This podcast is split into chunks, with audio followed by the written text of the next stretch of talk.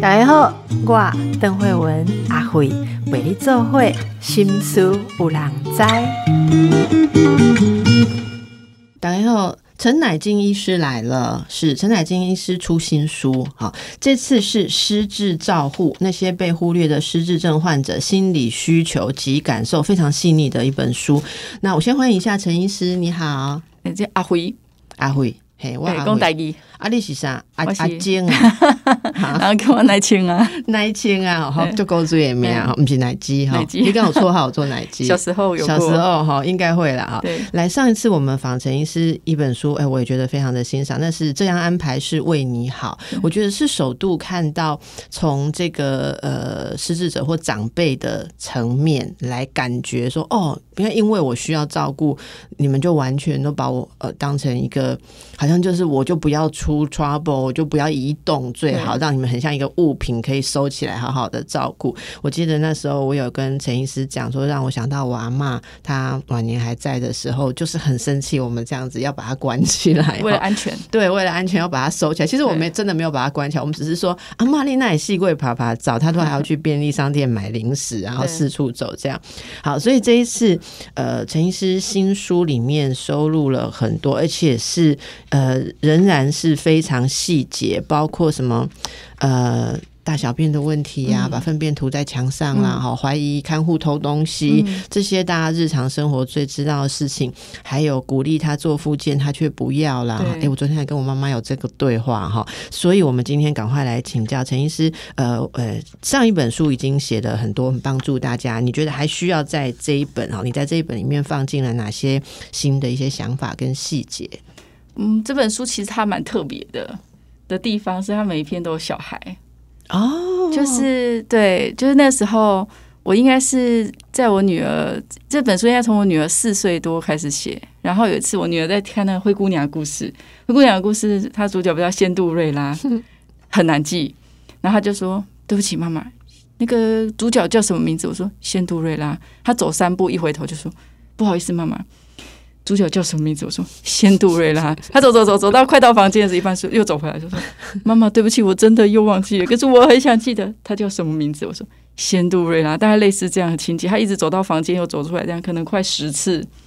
然后我就突然看到他很像失智老人，啊，那一瞬间，对。嗯然后所以从那时候开始，我就陆陆续续把他跟小孩身上很多的行为里面背后的心情或动机，很雷同于失智症长辈的呃做对状况，对做对照。所以其实这本书里面，你不会觉得这是专属于失智老人的一个状态，因为每一篇里面都有一个很相像的小孩的一个状态，嗯然后同时出现在每一个故事里。所以我觉得这是这本书算是比较特别，然后也跟一般失智症书不太一样的地方。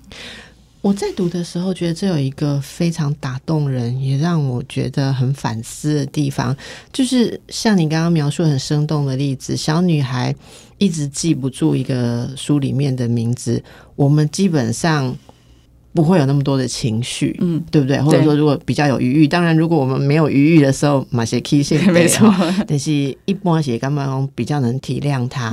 但是对于长辈，由于他们曾经已经是一个功能健全的大人，或者说、呃对他也有所期待，而且长辈是开始功能变差、开始记不住的时候，我觉得本身我们都后面连带着一种担心，觉得这是一个症。症状，这是一个 sign，就是事情正在变差，所以我觉得都会有一些负面情绪。但是当你这样子对照的时候，我觉得是帮助大家好好去想，说我为什么不能用一个平静或平常的心情，纯粹来想他有这个需求跟困难来帮忙他。所以我觉得这光是这个点就很提醒大家。那么我们来看一下，你在书里面其实有很多的例子啊、是很多的患者就是家属来请教你的时候，就是这些崩溃日常让他们没有办法过去，是不是？对，尤其我觉得洗澡洗澡是一个点，然后每天找妈妈也是一些，就是家属会崩溃的点。其实我长辈找妈妈，长辈找妈妈，找他已经不在找他已经不在妈妈，而且很神奇的是，因为昨天我有一个病人的女儿也在我诊间也崩溃了，她也哭了，为什么？她就跟我说，陈医师，我很想要把我妈妈引导回现实，我一直顺她，我觉得我很委屈。他就说我妈妈每天都不把我，一下子把我当成她姐姐，明天把我当她阿姨，后天把我当成路人，再过一天又把我当成照顾她。我每天都在各式各样的角色里面扮演，可是我从来不是我。然后我就会设法引导他回我是谁。那我我们其实，在整间就做了一次这样子的引导。我就问，先问奶奶说她是谁，她就说那个我姐姐。然后等一下我就说，我就回头我就开始问说，奶奶你有结婚吗？她说有。生小孩吗？有。我说啊，有女儿吗？有。叫什么名字？什么？然后我就问他说他是谁？这时候他就把名字对起来了，就是在慢慢的引导他破碎的记忆之中，就又把它对起来。然后我就跟他女他女儿说，我其实有时候有耐心的时候，我也因为我直接告诉他我是谁，他会生气。可是如果直接否定否定他的幻想，幻，然后直接告诉他说我是就是你的女儿，我不是谁谁谁。的时候，他会直接生气，因为这时候他的脑子其实是接不上的。其实，我觉得我在照顾失智症患者这么久之后，我发现很多时候他不是不能说完全说是幻想，应该是说他脑子里的此时此刻的这个想法就长这样。再比如说，我有一支影片叫《妈妈说红茶是咸的》，那个阿明，他妈妈就看着阿明说：“奇怪，我生一个阿明，你也是阿明。”怎么有两个阿明？嗯，所以这这个意思，其实这个深意思很背后的深层意思是表示说，其实病人他的心中有他对这个世界的图像跟应该要有的样子，可是他在活在这样子的时空里面的时候，他眼前所有的人都跟他脑中的记忆跟图像，他也很努力的想要活下来，他也很努力的去搭配，可是他其实很辛苦，所以其实。我们理解了他的辛苦，其实我们就不会这么苛责他，然后也不会这么生气。可是我们不理解他的辛苦，其实我们就会觉得说，为什么你不懂？但是有时候，因为长辈有时候线路又会接好，这就是像刚刚我这样一路引导完之后，那长辈他的线路就引导好了，他就突然接住这是他的女儿的那一瞬间的时候，大家就会很高兴。可是这一瞬间不会维持很久，他可能等一下他脑子里面的那一那一堆。呃，记忆又错综复杂的，整个很散乱的时候，可能他又变成了姐姐、妈妈，或者是任何各式各样的角色。所以这种情况，其实，在失智症的在中度左右，其实还蛮常见的。那其实不不是只有这个女儿或者是阿明，还有另外一个病人的女儿叫李文。那他自己就诠释说：“我有一个女儿叫李文，前面眼前这个在照顾我的人是文丽。”他自己把他名字颠倒了。他也知道，但他就自己送了他一个名字，然后给了他一个叫，但是跟他的女儿名字是类似的。但他觉得这个人是照顾他的，可是他跟我记忆中的女儿不太一样。但我觉得他好像有是我，所以他就变成文理了。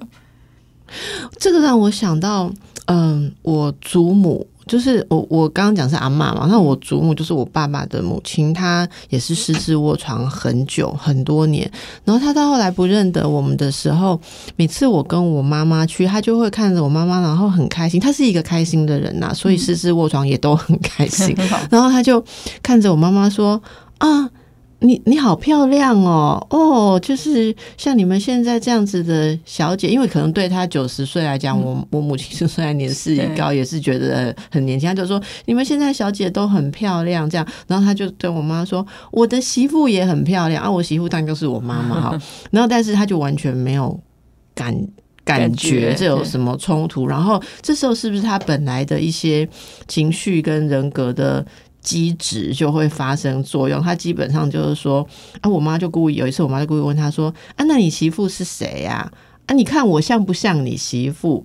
他看一看说有点像，但是也不像啦。你比较漂亮，她还会有那个 social 的那种本能，虚本能，因为他他本来就是这样一位就是名门闺秀，对对对。然后他就觉得说应该要夸奖人家比我的媳妇漂亮。然后我就问他说，那那个奶奶，你你觉得你媳妇？呃，也很漂亮啊。他有没有来看你？他就说啊，应该有吧，但我也忘了，没关系。真的，他很开朗。然后，所以我我我那时候就开始理解到说，每一个人他在这样子的状态，就其实你刚刚讲的，我觉得蛮震撼，就是他脑中的各种记忆运作，其实。开始出状况，然后你很难理解它是怎么样碎裂，什么样又接到，这是不是也会让当家属的哈？嗯，也也没有完全死心，对不对？对因为他昨天又认得我，我就会希望今天对然后今天如果不好，我是不是会一个紧张说，那那他有没有身体有哪里出状况？会不会电解质不平衡对感染什么什么？就会紧张嘛。所以平常你通常会建议大家怎么样去摆定自己的心态。嗯，我觉得家属就是到了这种中度失智，其实应该是说，回过头来，我们对失智症这个疾病有一个了解的时候，我们会发现它其实是一个呃持续退化，然后好好坏坏的过程，它就是长成一个这样子。所以，他如果你是一个长期陪伴这个长辈的家属，其实他的样子你是了解的。我觉得嗯，长期陪伴，如果你不是你是那种交给外籍看护，然后每周看的那种，家属的恐慌度会很高。OK，可是如果你是真的是每天都有定一到两个小时在陪伴你的父母，当然也有人是二十四小时照顾，但但如果一两个小时，你都是真的是在陪他讲话聊天，跟他互动，其实他的整体的状态，其实你是抓得到的。它的波动，它的波动，对你其实是抓得到。然后，所以呃，那种情绪会起伏，家属分两种，一种叫情绪起伏不大，因为了解，所以也接受。然后，就像奶奶一样，是家庭支持度好，没有照顾压力。那我觉得。昨天大哭的那一位是，除了照顾奶奶的压力跟期待落空之外，他很孤单。嗯嗯，他是真的很孤单。他很孤单的原因是因为他有三个兄弟姐妹，没有一个人帮他顾，然后每个人都视他的照顾为理所当然。所以他的照护之外的其他的家庭压力、经济困境，还有很多的跟奶奶的互动，然后还有一些人的苛责，导致于他在照护上会更容易起伏跟波动。嗯嗯对，所以如果他是一个充满余裕，然后很多人爱他、支持他的这个主要照顾者，其实他面对很多的困难，然后有大家的支持，其实他的呃这些惊吓、恐慌、那些害怕，其实是会少很多的。对，一一一家人合作的感觉，对在分担的感觉，互相那种支持。对哈那如果有些人真的家人没有办法支持，他到底要怎么办？我记得我我们上次询问的时候有提到，现在有很多社区有很多点，例如说，如果家里面的长辈状况还可以，有时候日间可以安排一段时间去那个日间照护中心，然后那边也会认识一些其他的照照顾顾者，者对对不对？是不是可以从这里找到一些朋友跟陪伴？对，我觉得其实是可以的，就是应该是说，如果长辈还带得出去，或者是呃自己觉得自己也想喘息，但是我觉得应该是说，回过头来，很多长辈其实带不出去。嗯我觉得带得出去都不是问题，所以只要带得出去的家属，几乎在目前长照二点零推到现在的情况之下，其实都还好，都还好。而且带出去，其实现在家属的想法是带出去之后就把长辈放在那里，然后有一群人叫做带不出去，于是放在放在家里，我就跟他拼了。这叫做带不出去的。那带不出去的，其实压力很大。但我其实我后来我觉得中间有一个折中的方法，就是带不出去。但是带不出去也是总会有出门的时候，所以出门的时候，如果家属的思维不是我带他去日照中心丢给别人顾，也许是我跟你一起去某个地方玩，那家属也不离开日照中心，或也不离开十字据点。这样子对长辈来说，他就不会觉得他是被送到一个地方丢在那里，从此以后他再也不想踏入。就是他去到那里之后，其实家属坐在那里，他也可以休息，因为长辈就有其他人看着跟互动，总比你一直跟他困在两个人都在家里面的困境要来得好。就是他是一个一个完全去日照中心，或是完全待在家里的一个中间过渡的一个选择。那经过这个中间过渡的选择，也许过一段时间之后，这个长辈就会愿意自己待在那里。可是因为我们现在普遍的，我听到大部分家属或是长辈，他们都会说：“我不要一个人去那里，我不要一个人去到什么地方。”所以，如果我们还是用着我们旧的习性，就是只一个人放在某一个地方，我觉得，呃，有一群长辈，尤其是男性长辈或者是高知识地位的长辈，是不会愿意去的。嗯嗯嗯嗯，好，那么大家其实在这个心情的调试当中，尽量让自己处在一个比较好的状态的时候，有时候在照顾上比较可以客观哦，因为我们看到真的像书中很多例子，如果你自己没有好的状态的话，在照顾。老人家的挫折也会让你时不时有一些情绪的表现，其实这些情绪的表现，老人家还是会受伤。有时候彼此的关系会有恶性循环。然后我真的觉得，你知道，陈医师如果用怎么讲，用一般的说法哈，你就是非常慈悲。你知道为什么？因为。我们以前在精神科门诊也是一样，就是失智症患者的家属会问我们很多日常的细节，他不洗澡怎么办啊？然后他就是会呃呃，就是会尿在客厅啊，或者什么时候？有时候你真的觉得说。他到底每一家每一个人的情形都不一样，要怎么去回答？所以我知道很多的医生都会说啊，这就是他病情的一部分。对，哦，那你就是要去照顾，或者顶多讲一句说要有耐心呐，不要骂他，他不是故意的。可是你真的在书里面是真的。呃，写了一些你看到，然后怎么去理解，或者说有效的方法，这呃，我觉得对大家来讲是一一本宝典。好，我等一下再来请教一些细节，接着我们就来询问一些大家崩溃日常了哈。呃，第一个，等于是你选在第一篇的，应该就是最常被问的拒绝洗澡，是吧？对，失智症的长辈常常拒绝洗澡。我跟你讲，他拒绝洗澡的时候，哈，晚辈真的。很会很想要生气，因为其实帮你洗澡蛮辛苦的，真的。但是站在长辈的立场想，每一个人进来就想把我脱光啊！我到底为什么要被你们脱光？所以你觉得脱了光之后还要摸一下？不理解，对他不理解那种感受。尤其有些时候，如果是长照人员进来洗澡，你有看过长照人员全副武装洗澡的样子吗？穿上雨衣，戴上手套。戴上防防水面罩，我想，我也不想那样被洗澡，很可怕吧？嗯，对，而且对，就是男的帮女的洗，女的帮男的洗，就是女生帮男生洗，阿公还可以，就是心里面还不觉得那么奇怪。可是如果也觉得很奇怪，真的也有对，也是有对比较保守的对。然后我也遇过，就是在安养机构说。抱怨说：“你们男的造福员可以不要这么多吗？我妈妈让他们洗澡换尿布，心里很矮哟。嗯嗯，对，就是为什么都是男生？他们就说，因为男生力气大也方便啊，撑得住，对，撑得住。所以对长辈来说，第一个就是洗澡的人是谁，然后怎么样的洗澡的方式，然后洗澡的一些情境氛围。可是其实洗澡有它长照的给付的时间，就是点数跟时间，所以洗越快就越快了事。哦。”对，所以他很多其实还有很多很没搞的事情，然后还有就是我有遇过那个长辈，就是死都不让大家洗，他就在厕所疯狂的打他的太太跟他的女儿，还有外老三个人，然后他的女儿就拿出手机只直播给他弟弟看，说我们三个每天都这样被揍，你为什么不来救我们？但是女儿崩溃的时候，就是一样在情绪崩溃的点的时候，就会觉得说，凭什么都是我们三个女的被爸爸揍，为什么你都没有出现？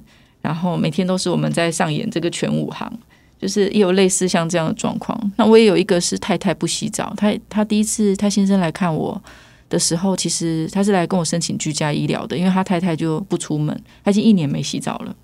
他太太他也拿他太太没办法，他身上的那件衣服是黑的，然后黄的变黑，鹅黄色变黑黄色这样子。然后我去到他家的时候，门一打开就是被他三字经问候。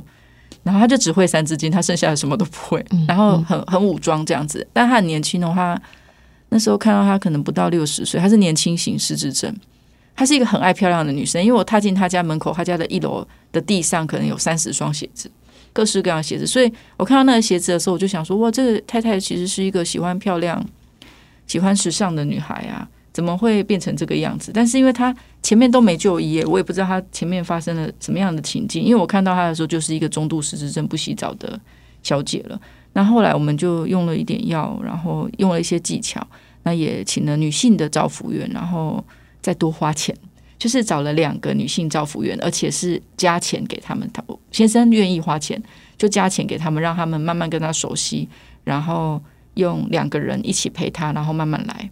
然后才洗澡，然后最后第一次把那衣服脱下来，丢进去那个那个脸盆里洗的时候，他先生还照给我看，哇，跟那个拖把拖外面的柏油路之后的那个黑啊，是不是黑？就一见就这么黑，真的很可怕。嗯，那所以他年纪没有很大哦，没有很大，他是年轻型的，六十几岁而已。对对对对对，所以自己心里面也许有很多他已经没有办法表达的一种北宋北宋啦我对对对觉得啦对他就是北宋强的北宋对这样子。我我我是有看到很多觉得难以理解的行为，是因为其实我觉得人要好好诉说自己的情绪，需要相当高的心智功能。所以心智功能已经退化的时候，我觉得他们几乎都没有办法好好的讲他的挫折或他的不舒服。其实身体失能或者心智能力失能是会让人非常的挫折，嗯，讲不出来的话，行为常常变成一种沟通的方式。对因为你你刚刚讲的，我真的想，搞不好那个打人的爸爸也很努力的在打人，希望看我要再怎么样打这个影片才能传到儿子那里，儿子才会回来一下。你真的不知道他意识 或者甚至潜意识在想什么对哦。所以洗澡可能有很多的细节。这边陈医师也跟跟大家说，最好的失智照护是好好了解他过去的生活。对，因为里面其实还有一个奶奶，她是一个养女，然后我我我以前也只觉得她是一个很乖的奶奶，但她就是在她洗澡就是被脱衣服的时候，她就会哭，她会一边哭一边说：“我很我就乖，卖狗我怕啦。”然后后来我们去回推她。就在被被被养父母照顾的过程中，她常常会被脱了衣服打，所以她很老很老的时候，她已经老到失智的时候，他他生命中只有两件很重要的事，就是他总是跟别人说“哇就乖耶，我被锤你的麻烦，我也就乖耶”，因为他从小他就一定要靠着“哇就乖，我被锤你的麻烦，我就他就才会可以好好的长大。这就是小时候种在他的内心里面很深的伤害，或者是他的需要被保护的东西。到他失智症的时候，他就只剩下这一些，他什么都可以忘，但他的这种要求生下去的本能不能忘。嗯嗯，但他因为被教训的方式是脱衣服，所以他一被脱衣服，他就知道他可能要被嗯要被打了。呀呀，好，所以这个洗澡是一个例子嘛，哈、那还有像这种蛮蛮相反的是，他一直忘记他有洗澡，又要叫要洗澡了，有没有？好，就这边有日洗三三次澡次澡，然后一直一直换衣服，哈，，对，这也是要用他的心境去理解。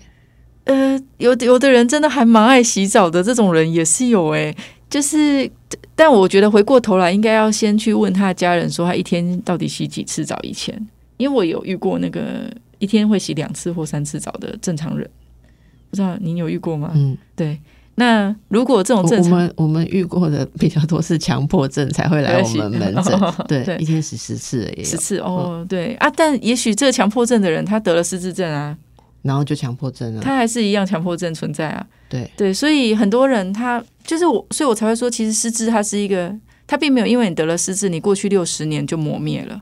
所以你以前是什么样个性的人，你可能在你失智之后，其实只是让它强化或展现。但很倒霉的是，你得了失智之症之后，很多人会来看你，然后观察你的行为正不正常。对。可是你得失智症之前，你是强迫症，你一定要洗三次澡，对自己处理，人家也不知道，然后也无人去 comment 你这件事对或错。这就像很多人以前就是自己居住，等到老了需要照顾之后，子女回来之后就。站在照顾者跟共同生活者的立场，不能忍受你的某种行为，可是那些行为对有有你本来生活脉络的意义啊，好例如怎么吃、怎么用东西，对所以这大家都可以去理解。这里面您还特别写到一个，我觉得这个真的很困难的哦，抓粪图强怎么办？对，其实应该是这样说。我我自己后来研究了一下抓粪图强这件事情，因为我其实还蛮常收到安阳中心的那个联系单说，对病人玩大便，对，然后我就我就不会不会理。通常我这听到这件事，我都不理他们，我就会跟他们说：你们换尿布可以换勤快一点嘛，因为不要让他有大便可以抓。对，因为其实其实因为他失智，他不知道那是大便，可是我们想象一下大便在屁股的感受，叫做黏黏的一坨。所以他就去摸啊，对，，啊，摸了手黏黏的一坨，摸在墙摸在任何地你有没有。看过那个小学生的桌子，木头桌子下面一定都是很多鼻涕跟鼻屎对他们嘛就对，因为黏黏的，挖一挖就这样回回。我记得我小学的时候，那个隔壁的同学啊，哈，就是有一段时间好像就是慢性的鼻过敏还是什么，然后你知道小学的时候，我们小学的时候很严格。不是随时都可以站起来说哦，我要出去洗手间或者什么，所以趁趁趁有时候卫生纸就用完，然后上课又不能讲话，不能跟同学拿卫生纸，就是很难解释。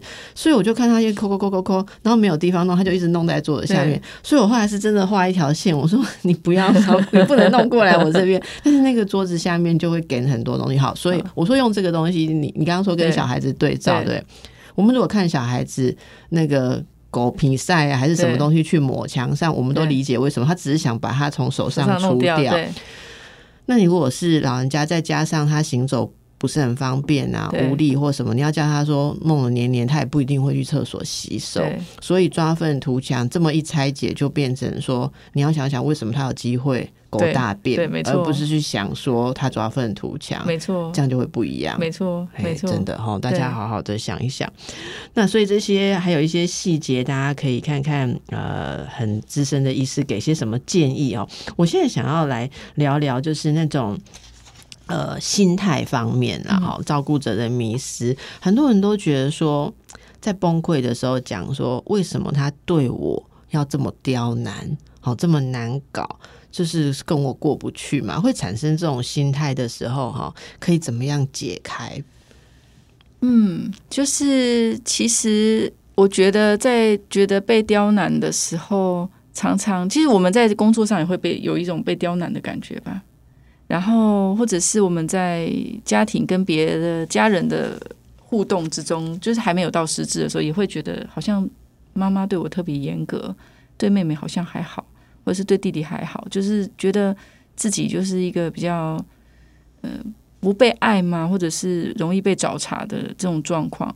那我觉得应该是这样的，就是其实，在私自照护里面呢，就是因为都是那个主要照护者会有这种感受，嗯，那有这种感受的原因，是因为你们相处非常密集，然后也非常常在一起，然后对，然后所以这个时候其实是一个警讯。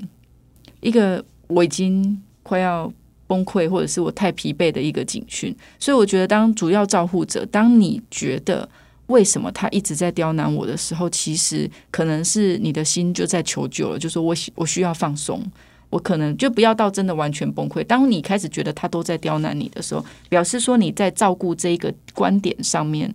可能呃，或者是照顾的历程上面，你可能是已经要小心。它是一个有点像是类似第一个警讯，不是到你觉得你已经崩溃，情绪已经完全没办法，它就是在最前面的时候。所以这个时候，当你觉得这个时候，其实如果家人啊，或者是有其他的人，真的有人可以帮助你的时候，可是你可可能就要开始去思考，说我应该要怎么样让我自己的这个警讯可以释放。因为其实长辈他不会刻意刁难什么人。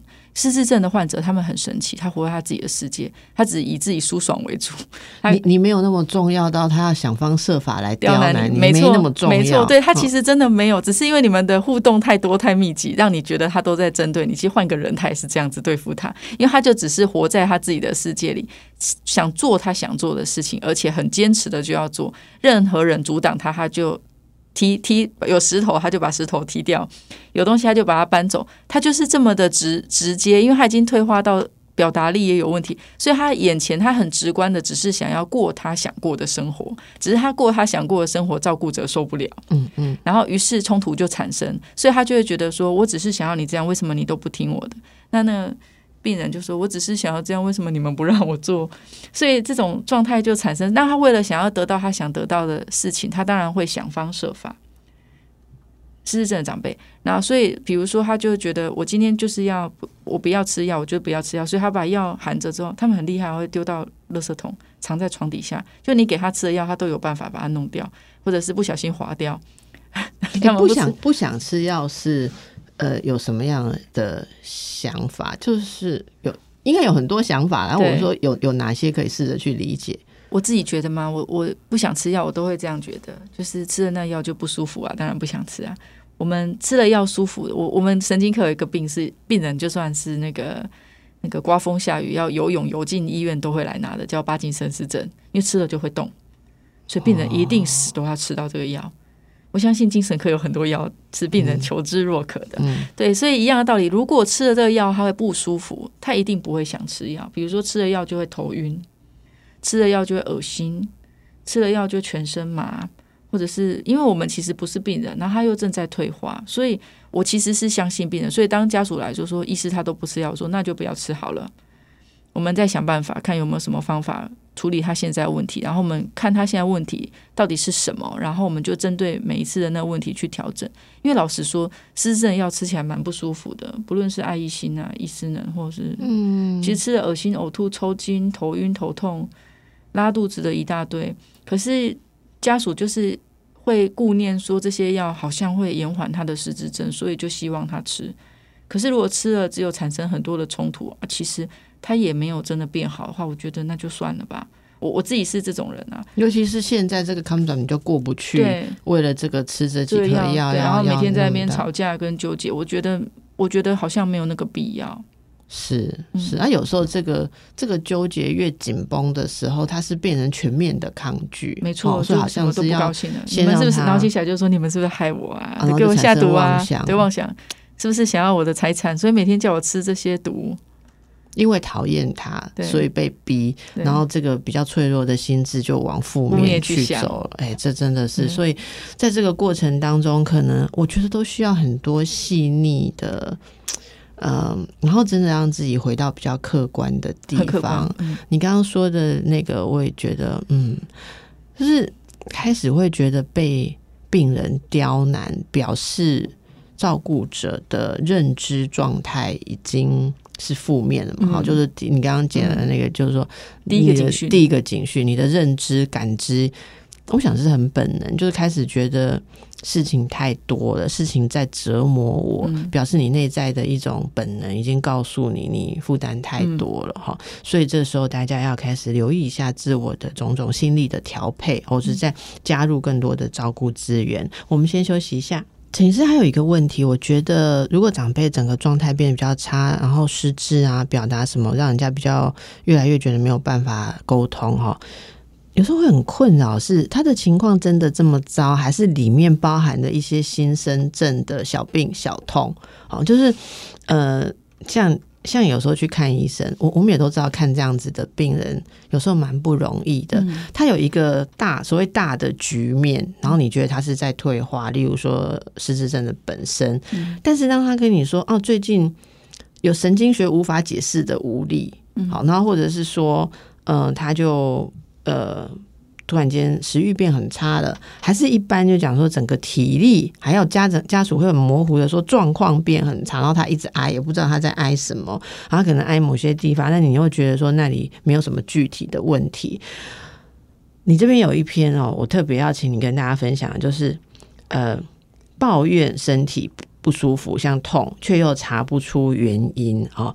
你这边有一个分享啦，就是有些东西是仍然会是心因性，不要忘了失智症的人，他还是他应该有更多心因性，因为他的心智处理能力也下降，对不对？嗯嗯，呃，应该是这样说。如果是遇到失智症患者，已经到不太会说话，我自己先讲身体性好了，就是那个我我自己觉得他们不开始不吃饭是一个警讯哎、就是我我我自己开了，就是因为失智症不能吃那个 Megas 啊。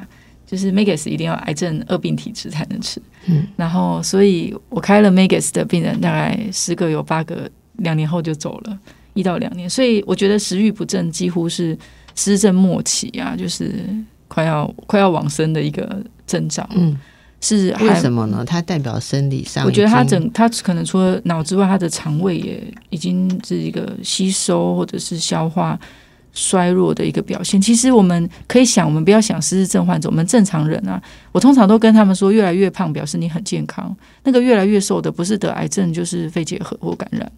就没有做什么事，就越来越瘦。不不刻意减肥的情况下，如果越来越瘦，所以一样的道理啊，就是人是这样的，失智症患者他也是个人，只是他不会表达而已。所以当他开始越来越瘦，然后呃不吃东西，然后检查抽血，整体检查起来是没有什么问题的情况之下，我们真的要想说，他真的是要好好珍惜最后的时光。我通常遇到这种情况，我第一个会跟家属这样讲。然后我们就开始练习用各式各样的饮食模式去，就不以健康模式，只要吃得下的，什么冰淇淋啊，什么蛋糕啦、布丁啊，对那个时代的奶奶来说是一个比较高级的、好的、幸福的食物，我们都尝试，然后看看她是不是真的都没办法吃。那当然，我有遇到一个奶奶是真的，她是真的完全没办法吃，因为她是。那个时候开始不吃，他是 duodenal cancer，就是十二指肠癌症，把他整个都关起来了，所以就只能喝一点点水而已，是硬检查才发现出来。所以其实真的就是看失智症患者，你还想要检查到什么样的程度？这些是一个我觉得是一个还蛮重要的警讯的。那另外，我觉得如果我们没有办法去做肌力的测量的话，其实我觉得定时量体重跟腰围也是个方法。嗯嗯，对，因为你就会有他的体重的一个曲线，然后腰围的指标。就会知道说，哎，他目前的营养状态是一个什么样的情形？因为毕竟他不太会说。然后我们看他吃东西或者是什么，结果我遇过一个家属很好玩，他说我妈妈就越来越瘦，然后我就不知道为什么。我问外劳，想说买这么好东西都给他吃，他都有吃，怎么还越来越瘦？后来他装了摄影机，发现外劳十分钟没吃完就把它丢掉。哦，通通都丢掉。但是老板有没有？老板有没有吃？有，都吃完喽。所以他就越来越瘦，因为他每天只有十分钟吃饭，就没吃完就丢掉。所以还有，其实有蛮多种各式各样的情况。后来奶奶让儿子自己顾，就又又回复是吃多一点就胖了，然后状态也比较好。所以很多时候我们完全交给别人，也信任别人的照顾，然后也没有看到，其实有些事情还是得要自己看。然后自己观察整个状况，其实才会比较知道他整个的情形。嗯嗯嗯。那至于肌肉越来越没力的情况的话，其实我觉得，如果在营养好又有过好好过生活的情况之下，其实长辈不会突然间没力。如果他真的突然间没力，他一定发生什么事。我有一个遇过一个失智症的奶奶，她其实没有跌倒，她就是只是在那个厕所滑一跤滑一下而已哦。然后她就跟她女儿说：“我髋痛。”她女儿就带她去照 X 光，那医生说没有断，然后她就跟她妈妈说。不要卖，不要再说你痛了，要勇敢一点，没有断，可以的，没问题。然后他妈妈那时还是有点会抱怨，可是他不会讲那么清楚，他就真的很痛。然后他就后来他就跑去看我们诊，我就说，虽然医师说没有断，但是我相信奶奶的痛是真的痛，不然我们再照一张 X 光。有时候那个骨折哈不会一秒，他刚断马上就照得出来，真的是照不出来。我说再给奶奶一次机会，舅舅真的断了。他就撑着他断掉裂开的腿。然后被他女儿强迫要走路，要坚强，要勇敢。所以我就想说，有些时候就是我我们很有些时候我们会相信某一瞬间的判断，然后就决定他就是怎么样。可是其实那一瞬间的判断还不够完整，可能要再有余裕一点，再多一点时间，再看久一点点，或者是再给他一点时间去观察。所以呃，这时候其实。回到我们在了解这个疾病的状况，就是我们真的要有余裕，然后除了余裕之外的话，就是要能够没有成见，因为我觉得有成见还蛮容易造成冲突的。那有成见，我自己会不开心，因为我被我的成见困住，所以我会我会对他有很多的想法，其实是来自于我头脑的想法。那奶奶是因为你的成见而要求他做什么什么，可是他就真心的不舒服。可是他的不舒服其实是没有人相信，因为我还有另外一个奶奶也是一样，他就住在某间医院，他也是腿断掉，也是失智症，晚上一直叫一直叫，然后就被约束绑起来。然后他女儿是护理师，他就去到医院就说：“哎，医师不好意思，我妈妈以前脚没有这么肿哎，她晚上叫叫叫，是不是因为她脚在痛？”然后大家就在找，发现也是脚断了。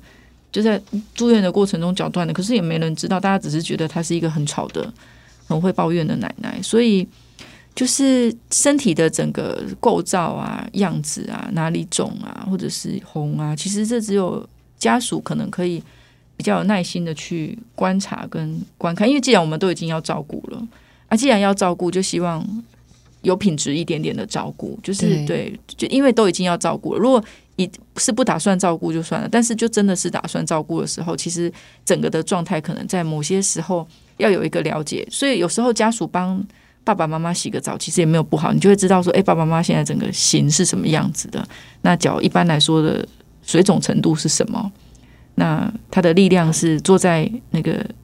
那个洗澡椅上是可以站起来的，是什么的？因为这是一个还蛮亲密的一个接触，然后你也可以观察得到他整个的状态，那你就会知道说，哎，他的身体在什么情况下哪里红，或是什么总是一个特殊的一个情形。对，就像我我昨天有一个奶奶是来找我看的时候，是全身都是起疹子。那她女儿其实不知道她妈妈痒起疹子，然后脾气差，每天都很躁动。她不知道这些状况，她只是觉得外劳一直抱怨奶奶脾气差，然后每天都爱生气，然后全身乱抓这样子。然后他带她去看痔疮，她是看痔疮，看痔疮翻起来的时候，发现说：“哇妈，你的背怎么长这样？”你然后再往前一翻的时候，说全身都是红疹。然后奶奶从来没有抱怨说：“哎，我这里怎么样？什么有都没有，完全没有讲。”她就只有说：“就是哈，我去上课啊，那个旁边那个人就一直抓，一直抓。他自己这样想，他一直抓，一直抓，抓的我现在也一直抓，一直抓。就是失智症的长辈，其实他对于他自己的这些东西，他其实是胡乱的拼凑去理解，跟对他没有办法理解，他也没有办法很详细的表述出他是因为什么而产生这些什么什么等等的状况。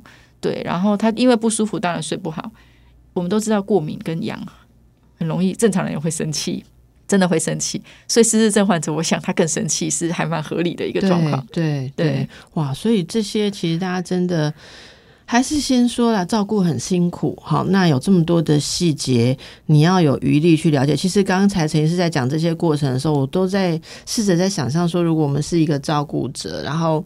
你要注注意到这么多，好，然后像他呃饮食或什么要去尝试用各种的方法来维持他的营养，好，还有呃像我觉得书里面提到运动，不管他能做到多少，即便是卧床，你还是要帮他做被动式的运动，这些东西我们想起来，照顾者真的要有很好的精神还有体力，体力好，所以呃。回到我们常讲长期照顾的时候，都会说，如果照顾亲人只是家人的事，它真的非常非常的困难。所以，可能大家还是我们整体回到一种人老了需要照顾，是整个社会可以分工的。哦，那也有大家多使用外面呃提供的资源啊。我觉得真的不要把自己逼到绝境。没错。不然会太累，因为这要做的事太多了，要做的事太多的。然后有一些细节啦，哈，例如说，你每次带他去看医生，如果做评估，哎，你知道吗？长辈也会有挫折感，他也会知道他的成绩不好，没错。所以这些就请大家到陈医师《失智照护》这本书里面啊，可以帮助你啊，在照顾的时候感觉更有支持、更有了解。必要的时候也请专业人员，多请专业人员来给你建议。非常谢谢陈乃金医师，谢谢大家，谢谢。